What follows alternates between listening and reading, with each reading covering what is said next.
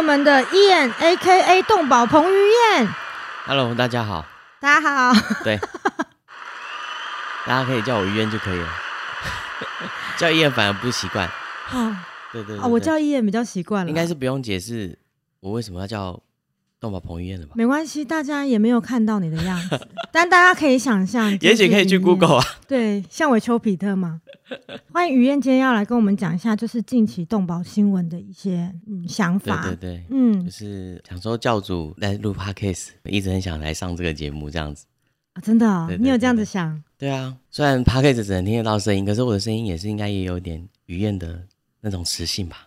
有吗？是我爸很想按笑声之类的，你有 很想要打断我说话，是不是？想说，哎、我现在接下来是要不要打断你说？他说赶快进入正题之可类可以可以。可以就是我跟呃教主认识，是因为我们从事动保的工作，然后认识的。对，其实我也有有几年动保工作经验，啊很资深啦，你啊算很也没有资资深啦，也没有也一点点一点点。对，资深的慢慢爬才可以，就是叫于燕呐、这个名字。哦，于燕是我一生下来就确定的。好，妈妈生的好。对对对，然后刚好近期过年嘛，然后嗯，刚过完年，有一些比较特殊、比较惊人的一些新闻，哎，想说可以上来跟大家聊一聊。对，几个真的是会爆青筋的耶，对啊，对啊拳头都硬了。然后呃，还有近期也有一个影片，关于行为训练的一个影片，也也想说有这个机会，也想跟大家聊一聊这个部分。OK，对啊，对好啊，，对啊我们今天就把这些稍微跟大家讲一下。没有问题。分享一下我们第一个分享就是呃，在网络上面有一位训练师啊，他录了一个影片，是说我可能不会养的品种。然嗯后，其实我有大概看了那个影片，我个人认为，就是他的主旨也是希望说，大家养动物之前要想清楚，对，这个论点没错。对，然后呃，希望能够多做一点功课啊，等等的嗯。然后他报的三个他不会养的品种，第一个是边牧，边境牧羊犬，对然后第二个是柴犬，嗯然后第三个是可能是大家最争议的一点，就是米克斯。嗯，对那我们也都知道说，米克斯其实已经处境已经非常的窘迫了，都希望大家嗯、呃领养代替购买，能够给这些米克斯一个家。然后没想到，哎，有训练师拍出这样的影片，所以在网络上一片哗然。对，也有一些攻击的声音出现，所以我想说，这个地方很值得大家聊一聊。就是你会觉得说，他这个影片里面有讲哪一些觉得会让大家不舒服，会觉得其实不是很适当的一些东西。我觉得第一个就是贴标签这件事情，因为每一个品种他们会，当然会有一些个性上不一样嘛，因为基因的问题。在影片中，他也会说，哦，这个只是一部分，那也有小部分是很乖的。那你就会觉得，那你讲这些其实没有说全部都是这样啊，那何必讲？嗯嗯，对，就是每一个每一只狗狗有每一只狗狗的个性，然后每一只狗狗的每一个阶段都有每一个阶段的问题，所以这个东西是其实不太能够预期的。那他当然一开始的论点是很好，是说希望大家养狗的时候，养狗之前可以先做功课，先想清楚。但是我觉得说。每一种狗狗，我们应该比较要注意到的是，它们的个性是怎么样。如果你很担心自己会养到一只哦，可能没有办法 handle 得了的狗狗，那其实就很建议大家可以到收容所里面去，因为有一的有些收容所是它比较小型的，那那边的饲育员啊、他们那边照顾的人会跟狗狗是蛮亲近，所以可以去那边，你可以多去几趟，慢慢去认识这些狗狗的个性，那你可能会找到比较适合你自己养的狗狗。嗯，我觉得这个方式会比说哦哪一些狗狗你觉得不行哦，说不能养不好养哦，我觉得这都是一种贴标签。嗯，就像可能有长辈会跟你说哦，客家人很节俭，你不要嫁客家人哦。所以你的心里就会对说哦，客家人哦就是那样，你就会给他一个不好的印象，就是在你心里面。可是没有人想要被贴这个标签，然后黑人就是很会运动，或是原住民很会运动，那你或是很会唱歌，你就说哎、唱歌唱歌啊，然后其实他们本身也会觉得。不是很舒服，就是为什么你要贴这个标签？那如果他很唱歌很难听的时候怎么办？嗯嗯嗯，就是我觉得可以去同理这件事情，就是用我们人的角度去同理一下，狗狗们也不喜欢被这样子讲。然后在训练有一块很重要的点是，就是在我们训练的时候，如果我们希望他狗狗做某一件事情，也就是我们要相信它能够做这件事情。但一旦我们帮他贴标签的话，我们想象的它就是那个样子了。嗯那它可能就很容易走向那个样子。就对于某种品种都有一些比较刻板的印象，哦，说它这个品种一定比较皮呀，或者是比较难以控制啊。然后你有这样的一个想法之后，你就会变得更倾向它，它它可能就会更难以这个这个难以控制会被更加放大，这样子。会会被放大。嗯嗯。嗯，所以从行为训练的角度来讲，其实我们应该是针对这些动物的行为，而不是从动物的品种来去对它的。它的就是你可以去，如果你想要认养的话，那你可以先了解它的个性，就不会有这样的问题。我觉得品种这件事情应该是要知道它的遗传性的疾病，嗯嗯，对，那个就是会造成你后续饲养上面的一些困难。的确是，就是我在听他这个排名的时候，呃，我比较困惑的就是他要怎么轮，应该也不轮不到米克斯。就是你那个排序，你心中的排名怎么怎么排排排，应该也不会排到米克斯，因为，以我们动物保护的角度，当然动物保护跟宠物行为训练虽然是哦，可能都很像在动物相关的工作，可是着重的点，可是有些地方是不太一样的。像我们就会比较注重着重在于一些品种先天性缺陷的，动物，就是呃严严呃讲的严重一点，也许就是它被生下来就是一种虐待。这是对于我们呃动物保护有些呃像发豆啊，或者是鹰豆这种呼吸嗯性有缺陷的狗狗，我们因为觉得它长得这样子比较可爱，然后可爱然后故意呃故意去培育成这个样子的这些动物，我们其实在动物保护的研究当中也有在思考说这一类的品种是不是。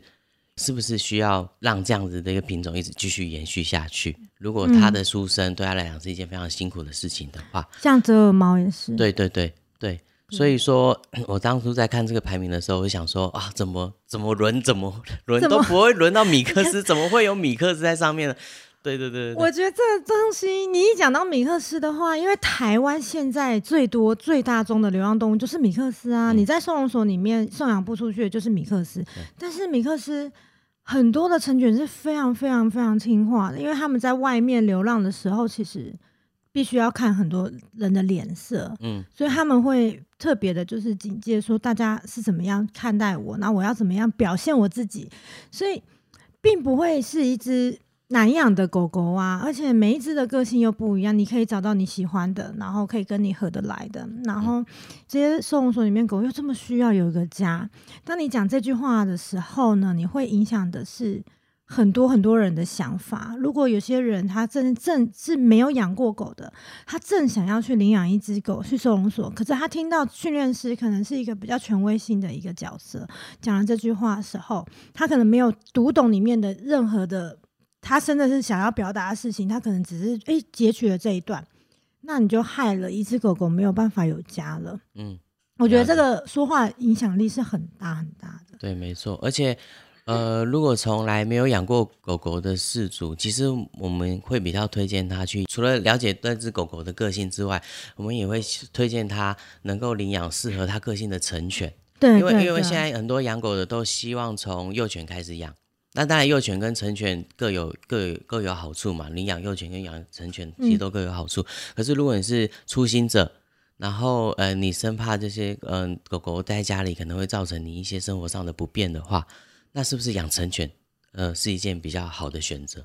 确实，因为幼犬的话，你陪伴的时间要非常长。就想象一下，如果是一只狗狗妈妈，它生了一个 baby，它多少时间会陪伴它？它其实在外面流浪的时候，除了妈妈去外面找东西吃，额外的时间全部都在陪它。再加上妈妈不在的时候，还有谁陪那只狗？其他的兄弟姐妹。所以你在把一只狗狗带回家的时候，它有没有办法营造它原本先天就可以原原始它落出生的那种样貌？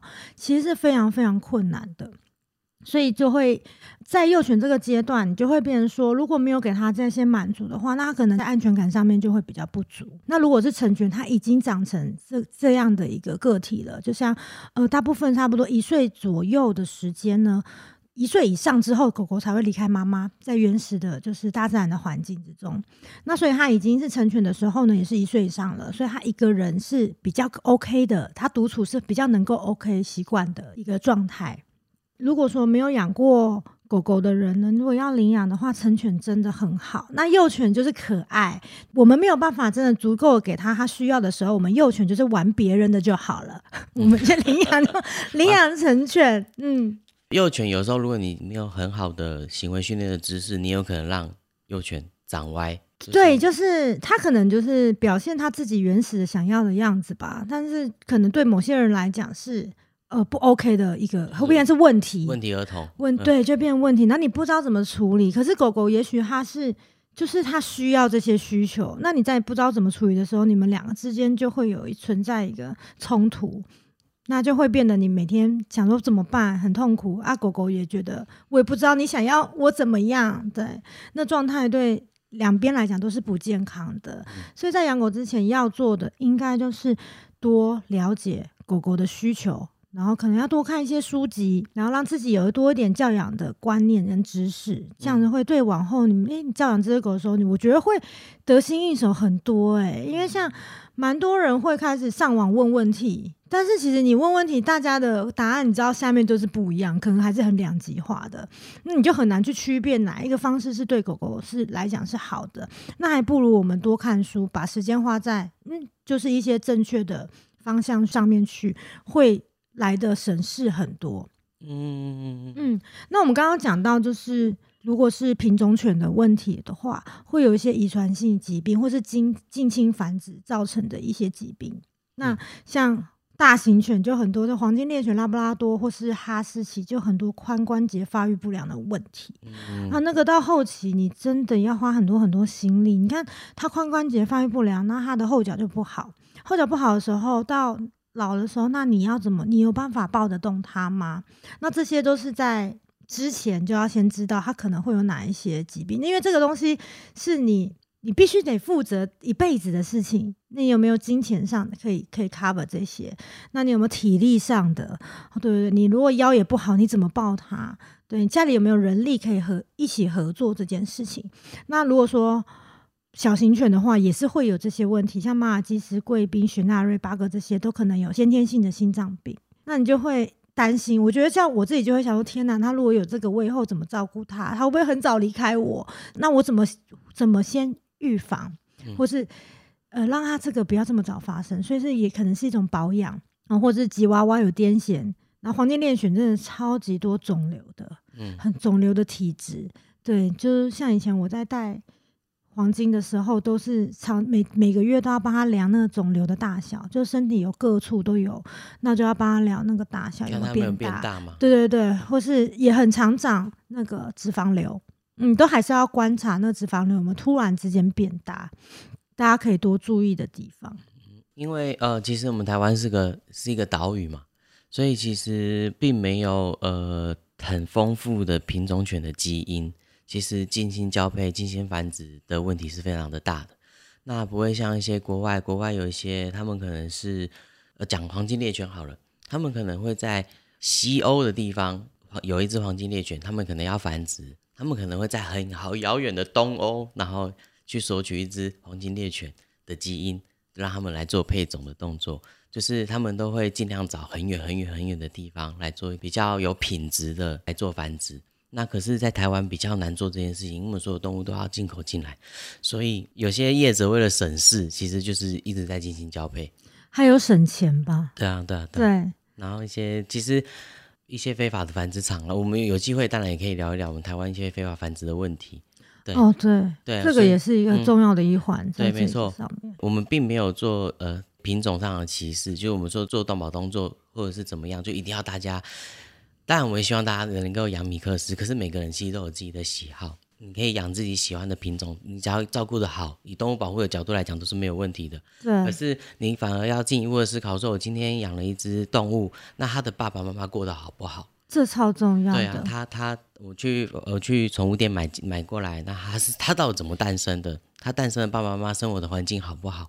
也是希望我也想说，希望消费者能够多注意到这一这一个这一个问题，还需要慢慢的大家去重视重视这个这个议题啊。领养代替购买已经比较能够大家，就是大家有这个种子在心里面，嗯但还是很多人会买狗，确实。对啊，没错。我要看那个宠物店，就是说，呃，有个顾客进去问那个老板说：“哎，老板，我想要买一只呃很小只的狗。”然后嗯老板就推他推荐他黄金猎犬。然后什么？也有顾客去问老板说：“哎，老板，我想买一只很大只的狗。”那老板也是推荐他黄金猎犬。总之呢，那老板就是想要把那只黄金猎犬卖出去就对了。就是老板那一只卖不出去，是不是？，对，就是会常常会有这样的状况。我的意思是，只是想要强调说，就是商人嘛，他嗯最重视的都还是买卖嘛。消费者要做好功课，呃，是必须要要了解那只狗狗，呃以及真的要做好各种准备。你想要养什么样的？如果你你特别喜欢某种品种，你真的要去了解一下那些品种，它可能呃先天上有什么样的问题，是不是准备好了，等等之类的。之前我们在做动保工作的时候，也有在研拟一些类似像定型化契约的问题。虽然我们消费者去宠物店买买动物是带来一个新的生命嘛，可是以一个法规的角度来讲，它其实就是买了一件商品，嗯商品就会有牵涉到退货的问题。好，嗯对，对，那我们刚刚有提到说一些先天性的呃一些品种，它可能会有先天性的缺陷。假设今天我买了一只狗狗进来，它可能会有七天的鉴赏期。假设我那七天之内我发现它有心脏病的话，那该怎么办？以以法规的角度来讲，它就是可以退货，退去给宠物店，嗯，然后宠物店要再给我一只另外一个另外一只新对，另外一只狗狗、这样子。以商品的的角度来讲，切入这是没有问题。可是问题是，它是一只动物，它是一个生命。我我养了它，它它有心脏病。我以消费者角度，但我怎么可以拿到一个缺陷的商品呢？这可以理解。可是我要把这个退回去，然后换一只新的回来。那退回去的那一只动物，它何去何从？对，没错，那个宠物店也不会照顾它一辈子啊。对，对，所以我们要进一步的探讨，就是真的适合这样子做吗？可是这也需要跟呃当初在探讨这一类的法规的时候，也是需要很长也是很苦恼哎，这个到底要怎么制定调啊什么的，还要跟宠物店，或者是说是不是宠物店就要我如果今天买买到有先天性的动物的时候，那宠物店需不需要负担它这个狗狗日后的医疗医疗费费用等等这些，这都都是要去探讨的。可是。当然，那也会接收到一些反对的声音啊。只是说，想要希望大家借由这样子的一个不同的切入点，然后去思考说，哦，有有这样有这样的事情，不然就是强制保险，现在有动物的狗狗的保险，对对对不然就是如果之后我是这样想啦，因为刚好刚好现在才在讨论这个的时候，就觉得哎、诶那是不是就可以强制他一定要保保险？嗯嗯强制繁殖业者保保险这些狗狗。嗯，可是会不会保险公司说我不想也不一定啊。对，没错，所以你们出状况很长？就是这要找这牵扯到很多各行各业啊，然后就要特别来出来来出来谈。只是对于消费者或买狗的的事主来讲，是一件非常尴尬的事情啊。因为我开开心心的买了一只，我要把它退回去，有的人不会退嘛，就是缘分呢。你到了到我家来了，然后你有疾病，我其实我应该就要照顾你这样子，那他就介于一个很尴尬的处境。是尴尬。我觉得其实是只要推广一件事情就好，就是你如果去买狗，就可能买到有先天性疾病的狗狗。所以我，们还是所以你还是不要买好了。我们要推广还是米克斯最健康，对米克斯最健康的没错啊情，对对对，米克斯真的比较好养啊，嗯所以在我的经验里面啦，至少我是养过，我们家小时候是中途，所以至少我遇过四五十只以上，甚至更多的品种的狗狗。对，米克斯是最不用让我太担心的一种品种，但是也要看它怎么混呐、对 怎么混？对，它是怎么混血的？怎么混血而来的？那你当然，如果它是两个品种犬，它爸爸妈妈都品种犬，那可能还会带有一些，就是原本它们先天性的那些疾病。对啊，还是要嗯。看。但是台湾的那种黑色的那样子的，通常都是很健康的啦。嗯嗯嗯嗯，，OK，那我们进入下一个主题。其实可以。这个主题也就是呃，我特别想要来这边跟大家聊一聊的这个新闻，就是绿鬣蜥被五花大绑，然后逼含鞭炮活活炸死，哦，这个真的就是听到，你知道，就是想要骂《三字经》，骂一连串的啊。就是觉得怎么了有人可以这么变态？对，怎么到底怎么可以，怎么可以做这件事情啊？嗯这个我们就叫做呃，打着保护生态的大旗，在行动物虐待之实。啊我觉得他可能是否就是原本就可能有虐待动物的想然后他法，很会然后刚好找一个，很会选，然后就选了一个外来种来处理这。来因为前阵子就有一些新闻是说，哦，什么去拿公蛋还是什么的打绿鬣蜥弹弓吧，弹弓公 公蛋是什么？公蛋是什么弹弓？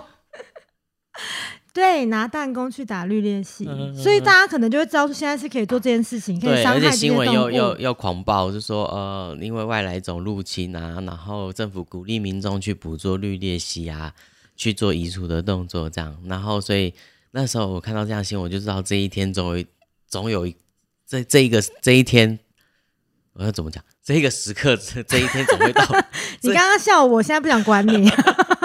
反正这一天总会到来就是了你看总总一定，你看这新闻马上就出现了，对啊，然后大家才重视到哦，说哦，原来原来有人这么变态，然后而且我我个人认为是啊，他这个是刚好被爆出来的，其实看不到的黑数可能更多。所以他怎么被爆出来的？那时候。他他应该是应该是拍自己 PO 上网上去，对，所以私下虐待的可能更可能更多。其实我们就要在思考啊，它虽然是外来种，它虽然是必须要被移除，可是它就代表说它必须要承受这样子的的对待吗？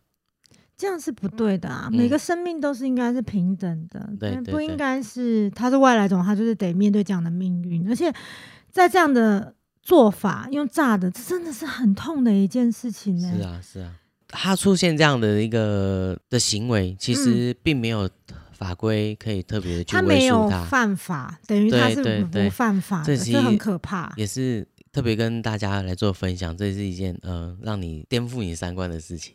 你会觉得说、哦这个人一定会被警察抓走，其实哦并不是，其实并没有，因为其实我们的我们动物保护法，简称动保法，它能够保护的对象就是猫跟狗以及人为管理的脊椎动物。猫跟狗它前面并没有冠上人人为管理这几个字，所以流浪猫跟流浪狗其实是有被动物保护法保护的。然后以及其他的，也许我我养的宠物猪，啊，我养的哦宠物乌兔龟、子乌龟、兔子，对，那嗯些有有饲主的，其实都在动保法的鸟对规范里面。嗯对。那野生动物呢，就有野生动物保育法来保育。对，那可是绿鬣蜥就是特别的尴尬，因为这只绿鬣蜥它没有主人，因为它逃走了嘛。它可能是饲主养一养，然后被弃养的，或者是它养一养逃掉的，或者是在野外两只逃掉的绿鬣蜥交再生生下来的后代。嗯，它们好像蛮会生的，对对对，嗯，它们这样产出来野外出现的绿鬣蜥，它就不没有，它就没有主人，它所以它没有受属于到无主的，对啊，它就 属于屋 屋住。无主的。我刚刚突然没有什么声音，属于无主的动物。，对，所以他们不受动保法管保护，然后他们也不是属于台湾的原生种，他们是外来种的动物，所以它不也不受动物保育法的保护。所以经历了这样子的事情，其实并没有一个特别的法规来去规范这些动物该该怎么。办对，没错。所以这就很尴尬啊！这样这样之前也有一个新闻，就是我们家里常见的老鼠，老鼠有的人很讨厌嘛，嗯，他就是把那个老鼠五花大绑绑起来，跟耶稣一样，这也在虐待他啊。就是然后把他虐待到死掉了，然后这件事情有被告上法院，然后当然就是就是因为刚才我们上述讲的那些事情，嗯然后就是被判了无罪，并没有因为它是无主的动物，没错，因为它没有主。那时候，那时候我们就要思考啊，他在抓到这只老鼠，把它绑到那个绑起来的过程中，在或者他虐待的过程中，他已经在完全控制这只老鼠了。那他是不是属于这只老鼠的主人？这是其实是可以思考的。可是，在那个案例里面，法官并不认为这样的行为构成他是那只老鼠的主人。对，所以以绿鬣蜥的状况也是，他在把它绑起来，然后嘴巴塞鞭炮的时候啊，等等的，他是不是属于它的主人？法官是不是讨厌老鼠？嗯，为什么要这样？有一些事情就是哦，嗯，没，我知道啦，他们有可能有自己的难处啦，他们的有他们的考量，可是就是有有点又有点太务实面，就有些很难让你幸福啦。那能能够解决这样的问题，其实就是修法。嗯，但我们希望就是能够修法，把把这一类的动物保护进来。那叶，你觉得我们还可以做什么？就是因为修法这件事情，不是我们在，如果像你是在之前是在动保工作的话，动保团体工作的话，那你可以做这件事情。那像如果是一般民众，我们要怎么做呢？是不是可以用什么平台去发起什么东西或者西是？或者是我们都可以写信给主管机关啊，写首长信箱啊那等等之类的发声的管道。只是因为嗯一般人都还是觉得这新闻看一看很气愤，然后就过去了。嗯，其实以这样子的话，就并不会改变太多事情。可是如果我们一直很努力的发声，就是告诉主管机关，像我们主管机关就是可能是林务局也好，动保处也好，其实也都可以呃写首长信箱，因为我们非、非常喜欢写首长信箱。真的。那像绿鬣蜥这件事情，我们是要找动保处还是林务局？呃，同两个都两个都都投，反正我都写了，对不对？他是处发到爆于灰色地带的的，议员什么立委全部都写。对啊，对啊，对啊，对啊。就是收现在就开始收集各个、各个信箱。我们自己也会想说，哦，你换个以人的角度出发，你会觉得啊、小他这样的一个人，然后做这样子寒冷的事情，你也不知道他以后会做出什么样恐怖的事情啊。国外有一些研究是会的耶，对啊，对啊，对啊，对的确是，那我们应该要从这个角度去着手吧。嗯嗯。嗯其实动物虐待很多，呃，未来有一些对社会可能有一些过度伤，可能伤害人的这这些群众，其实小时候可能都会有或多或少都会有虐待动物的一些行为或一些一些行为事实的产生。其实以我们动物保护的角度来讲，就是抑制这一类的行为，其实进一步也是可以减少啊未来有产生更大的一些社对社会产生更大的伤害这样子。了解，嗯嗯嗯，这蛮重要的耶。当然，就是我觉得推广宠物行为训练也是啊。我觉得行为训练，其实我在想啦，其实对我接触来讲，是不是同理是一件很重要的事情？非常非常重要。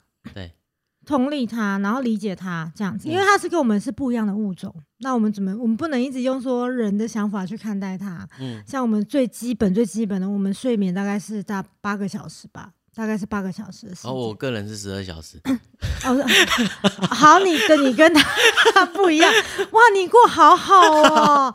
雨燕竟然可以睡到十二个小时，你是不是为了睡美容觉？美容觉啊，对啊，哦，我懂，我懂。那个，嗯，怎么维持嘛，对不对？对啊，你没有看到我，你看按下去弹起来有吗？好，我现在眼睛有点酸，奇怪我眼奇怪我眼睛怎么雾雾的？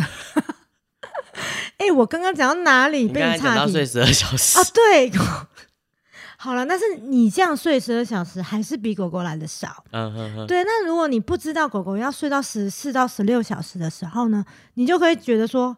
啊，你怎么一直在睡？你很懒呢、哦你就一个错误的理解它，或者说你就带它出去玩，就照着你的行程玩，可是它就会变得很累哎、，熬夜，对，所以有一些状况是。我们要理解它的这个物种，它们本身的一些需求，然后天生的一些就是构造也跟我们不一样啊，嗯对，这样我们就才能够知道怎么好好的照顾它。的确是，就是你同理它、理解它，你才能够好好的对待它，嗯，就用正确的方式对待它。了解。那这样我们就可以进入到下一个好，下一个下一个新闻是鞭炮狗这件事情。主人点鞭炮，然后咬狗狗咬着冲进家，大家看的好开心。对我有点，那时候我看到那个画面的时候，我想在我才去看那个文字，然后我想说画面这个东西的时候，我已经觉得我已经要炸掉了，我要变像鞭炮一样炸掉了。嗯，然后可是看到那文字的时候，我更炸，因为那文字不是在生气，我觉得他应该要生气的事情、但很可。爱啊，很俏皮。哪里可爱？对我，我一定要讲这个，就是如果今天人类小孩拿在手上，你会说他很可爱吗？嗯，在拿在手拿着鞭炮，正在燃烧的鞭炮，然后到处跑，然后他躲到了他的小天地里面，他自己的一个小小窝小帐篷里面，小帐篷里面的时候，你们还可以这么开心吗？对，真的是一个蛮特别的现象，对不对？一眼你来，对啊，这个讲一下其实我那时候看到的时候，我也觉得真的是有够危险的。不过，然后我觉得这个社会的观感也是，也好险那只狗狗没事啊。如果那只狗狗有事，它也会被骂很惨。对，它也就它就是一一定是一片骂声。对，可是就是因为那只狗狗没事，也就刚好没事，所以就大家变得很勇猛的一只狗，对，问号呢？邯郸爷，邯郸狗。问号呢？真的很问号，就黑狗问号，真的就是这个这个这个到底发生什么事情？怎么没有人？然后呃，也也挺令人惊讶的是，那个网络底下的留言，大家都说好可爱，就没没几个人说哦，这样的行为是非常的危险的。就是少数，嗯，少数有分享。我最后看到有人是分享出去说这个真的不好笑，或者大家不要再传给我。但是那个是少数的，就真的很少数。大家底下还是就是看很开心。对对对，这也就是呃，现在我们呃动物保护也面临了一个非常尴尬的问题啊，就是网络资讯非常的发达发达嘛，然后自媒体也非常多，嗯。是啊，YouTube 啊、抖音啊、线动啊什么的，你你都可以都可以发送出去，然后也都可以充流量。那动物就是一个非常呃吸睛吸引眼球的东西。，会让大家很动物想看。动物在做一些意想不到的事情的时候，就会更吸睛。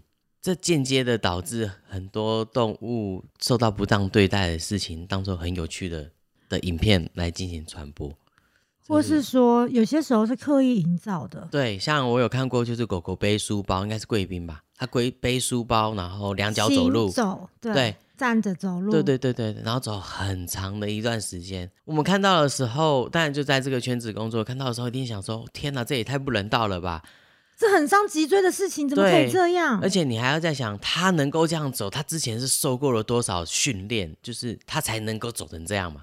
就像马戏团了啦，他其实就像马戏团的，而且他的训练过程是是多么的艰辛的，是用什么样的方式？他不可能用友善就是奖励的方式让他训练成这样，没错因为。这不是他自然会有的行为。然后可是大家看了的时候也是觉得好可爱哦，对，就是好可爱，或者说好厉害，这个主人怎么可以把它训练成这样？，对，真的却不会看到说这只狗狗是很辛苦的。就是如果你是一条狗，你被这样子练习，真的是看的都很表面的东西啦。然后这些影片又特别有收视率，所以越来越多人拍。我还有看过，好像是比熊犬吧，小小只的，然后他放了很多螃蟹，大闸蟹就是对螃蟹，他买很多螃蟹到家，两头尖尖这么大一个，就很多螃蟹，然后呢，也可能就是满地板的螃蟹，可能有五六十只吧，然后就是围绕的那只比熊犬，然后那比熊犬已经吓到靠哦在、天哪，靠在墙墙角了。嗯，那螃蟹也也也也有攻击性嘛，它也有夹子嘛，对啊，它可以在同一个时间里面同时虐待两种动物。真的，所以他是哦，然后这个比熊犬那边抖抖抖抖啊，然后可能看起来好像很可爱啊什么的，就是有这种影片会出现。这个就是变得是大家想要看这个，然后他们就会去拍那个。对，其实如果说大家有一些想法，就是知道说其实不应该再多 push 这样的影片的时候，他们就不会拍这个东西。就对，不就是要给他们需求对啊，对啊，对啊。然后看到这样的影片的时候，也希望大家可以理解到说，哦，这个动物其实是可怜的，它一点都不可爱，它是很可怜的。对，对，就像有一些影片啊，狗狗可能在很滑的地板上面追求，然后一直跌倒，一直撞到，然后大家会说很可爱，嗯而且主人在那个影片上面是用的配音是轻松愉快的配音。嗯，我其实很想用鬼片的那种配音，哎，就是就是那不应该出现的。那就在我的讲座上面，我就会播给大家看，然后让大家去想一下，说他这样子嗯跌倒是、是很痛的。我们如果在溜冰的时候这样子滑，这样跌倒，大家还会觉得很可爱嘛？一点都不可爱，我可能会骨折、欸，很可怕。对，那就回到像鞭炮狗这个，那那些危险的东西，鞭炮这么危险，是不是应该要收好？呃，嗯或是狗狗，你如果在真的要释放的时候，你要想一下啊，狗狗会在，那它会不会遇到，会不会跑经过也好，就有危险了呀。嗯没错，它没有办法辨别这个东西，所以是我觉得这是人没有把它照顾好的。嗯，对，嗯应该要照顾好，说，哎、这时候我要放这个，那我狗狗现在要安置在哪边？然后让在屋子里面就好，不要出来。对，我觉得这个是身为事主应该要做的事情。对没错。那万一只就是我那时候看就觉得啊，他如果受伤了呢？对，他受伤，他就马上被社会挞伐的一个对象了。就反正这个行为就是真的也是非常不好。另外一个新闻是，也是这一个过年的时候，有一个人就是他释放鞭炮嘛，然后后来他在收的时候，发现鞭炮才发现鞭炮其实没有点燃完全，所以他的嘴巴就直接被鞭炮弄到，就那时候被炸到了。被炸到了，而且后来还要做气切嗯，才能做治疗。对，所以这真的很危险真的是很啊。危险的。嗯，人都可能因为没注意去受伤，更何况是狗狗不知道这个东西是什么。嗯嗯嗯嗯，而且而且它在抢鞭炮的时候，大家好像还是很很嬉闹嘛，很很很开心的那个对样子。那呃，你越开心，狗狗好像就会觉得它在做一件对的事情，它会越嗨，觉得好像很好玩嘞，大家很开心越来越。嗨这样子那。可能学会了，下一次它也要做再做这件事情。但有啦，主人有去抢啦，好像是主人有去抢，他去抢，然后放在外面，然后他又去啊，真的又再去抢回来，他又去抢回来我不。敢看下去，我最后看个几秒钟，你知道吗？又去抢回来。对，他去抢回来，然后跑进他的狗狗窝里面。好，应该要是抢下来之后放到外面去，然后赶快抓狗，对啊，对啊，对，对啊，应该要把它抓起来。就是把它关关住，关在关在家里啊。对对对，再让它在室内对。对对，另外还想跟大家分享一些这样动物的影片啦。之前像树懒，嗯，树懒爬很慢的那个树懒，树懒，嗯，树懒三个字嘛，是不是？你是要讲这个是不是？没有，我说两个字，那你为什么要点头？我特别给你一拍。哦，偶像这样子真的尺度太大了，偶像他说要剪掉吗？不用剪掉，要破坏你的形象啊。就是我们那个树懒呢，就是呃，有有一个影片，就是他去烧那个树懒的腋下，瘙痒的烧瘙，对瘙痒的烧，不是发烧的烧。我对我刚刚讲说是拿火去烧它吗？这这个味太奇怪了吧？烧痒烧树懒，然后一下，然后然后那个树懒就做那个伸懒腰的姿势，就是两只手举起来这样。然后嗯，那个很像在伸展自对己的。对对对，然后那嗯个他的样子也看起来很可爱，这样。嗯 OK，所以他也是被广泛流传说，哦，这个好可爱，然后去烧树懒。他喜欢这个，他大家会流传说哈，他喜欢这样子被对对。对瘙对对对。痒这样。其实他是很堵然被瘙痒，他其实很过很很不舒服。然后他之所以两只手会举起来，是因为他要散发出那个讨厌的气味，就是费洛蒙，对对，他要驱赶敌人嘛。他有、嗯。有有些动物驱，有些野生动物驱赶敌人会发出臭味对。来驱赶，然后所以他做那个行为，就代表他其实很不舒服。，OK，所以他这个并没有在影片中传达这样的一个概念，但大家都疯传去去烧那个树懒的腋下，所以就是你想要做这样类型的影片，其实是非常不恰当的，然后也没有传达到正确的知识给给大家。这样在默默无形中在观看，然后按赞、分享、留言的时候，你也无形在推动你虐待动物的这件事情，是你自己不知道的。对，对，大家如果在发这些影片的时候，或者是你遭遇到这些影这些状态的时候，我觉得大家可以先 Google 一下，嗯嗯，先确认一下他这个习性是正常行为对，吗？没错，这像我有看过我朋友，他也是喜欢动物的人，可是他去国外的一个动物园，看到狗狗在，就是哎、不是狗狗，看到一个动物站着，然后左左跳右跳的，很像在跳舞这样子。那他 po 这照片影片的时候，我看到的时候，我发现他这个这个动物是不会这样跳舞的，那个其实是刻板行为。哦，对，因为它在小小的笼子里面，所以它可能只能左动跟右动，所以它就晃啊左边晃到右边，像跳舞那样子。然后在这个朋友他就发出这个影片，然后就说哇，真的很可爱。然后我也跟着他一起跳，然后就发就是拍他跟那个动物一起跳舞的。那我就赶快密他，跟他讲说。这其实是刻板行为，嗯你可以上网看一下。对他后来就下架了。哦，那所以我觉得大家也可以，就是你知道这件事情，或是哎、有人 PO 了这个啊，那你可以去查一下这这个事情是这个行为到底是不是正正不正常的，然后告知这个人。对，但但是我希望大家在告知的时候不要态度很凶。对，真的真的，因为他其实是不知道，对，有些人他是不知道，嗯然后他也喜欢动物，但是他只是不知道这个概念。那如果我们用很凶的态度的话，其实大家都不喜欢被这样对待，也会很反感，然后就会觉得你们这些爱动物的人是怎样。对啊，你凶必凶，凶必是对啊，干嗯干你屁事啊，对不对？然后他可能会对动物更没有好感，嗯或者是觉得你们这些喜欢动物的人就这样怎样的。我觉得这就不是一个很好的教育，就是沟通的方式啦，你就没有教育到这个人的。确是，大家都可以想一下，就是每个人都有。每个人都有可能不知道的时候，对对，像像我刚刚公蛋讲成弹弓讲成公蛋是一样的，对 对，我也不想被取笑嘛，对不对？但是对面的人取笑我，他刚刚话讲不出来的时候，我就没有要理他。对，就是一个同理啦，我们也可以哦同理，那对不对？同理的方我没有，我式，没有同理你，就是怎么这边跟你郑重的道歉？我可以开个记者会啦。开个记者会，对对，对现在很流行开记者会。呃，我们不是那个啦，我们不是明星，是不用。那你是，对不起，我不用，我不用，你不用，你不用公开跟我道歉。然后呃，其实刚才讲到刻板行为，我觉得有有机会也可以跟大家聊一聊。对，所以你下次的一集是台湾动保法我要啊，虐待动物，要看了、要看还是什么我可能要问一下经纪人，我的空档期有没有嘎得进来？好好。好哦，好啊，好啊。你的经纪人是好谁啊哦，？据点。我想说，哎、你经纪人我怎么还没看过？一人分饰两角，是不是？自己打电话给自己。对哎，那个有时间吗？嗯，我看一下啊。哦，有有有有有有有时间。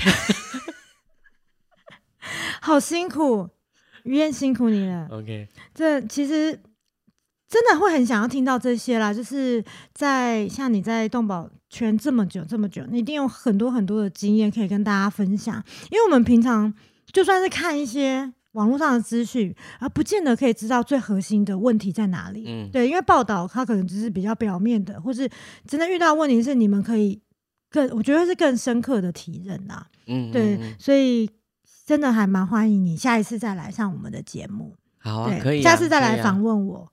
哎哦哎、那好像怪怪。下次再来跟我们分享一些你的经验。要嗯 OK，OK。好，那我们这集就到这边喽。喜欢我们的频道，记得要帮我们点五颗星的评价。对，五颗星，拜托了。嗯啊，看在于燕的份上。对啊，觉得我的声音好听的话，你就给五颗星。好，谢谢大家，我们下次见，拜拜。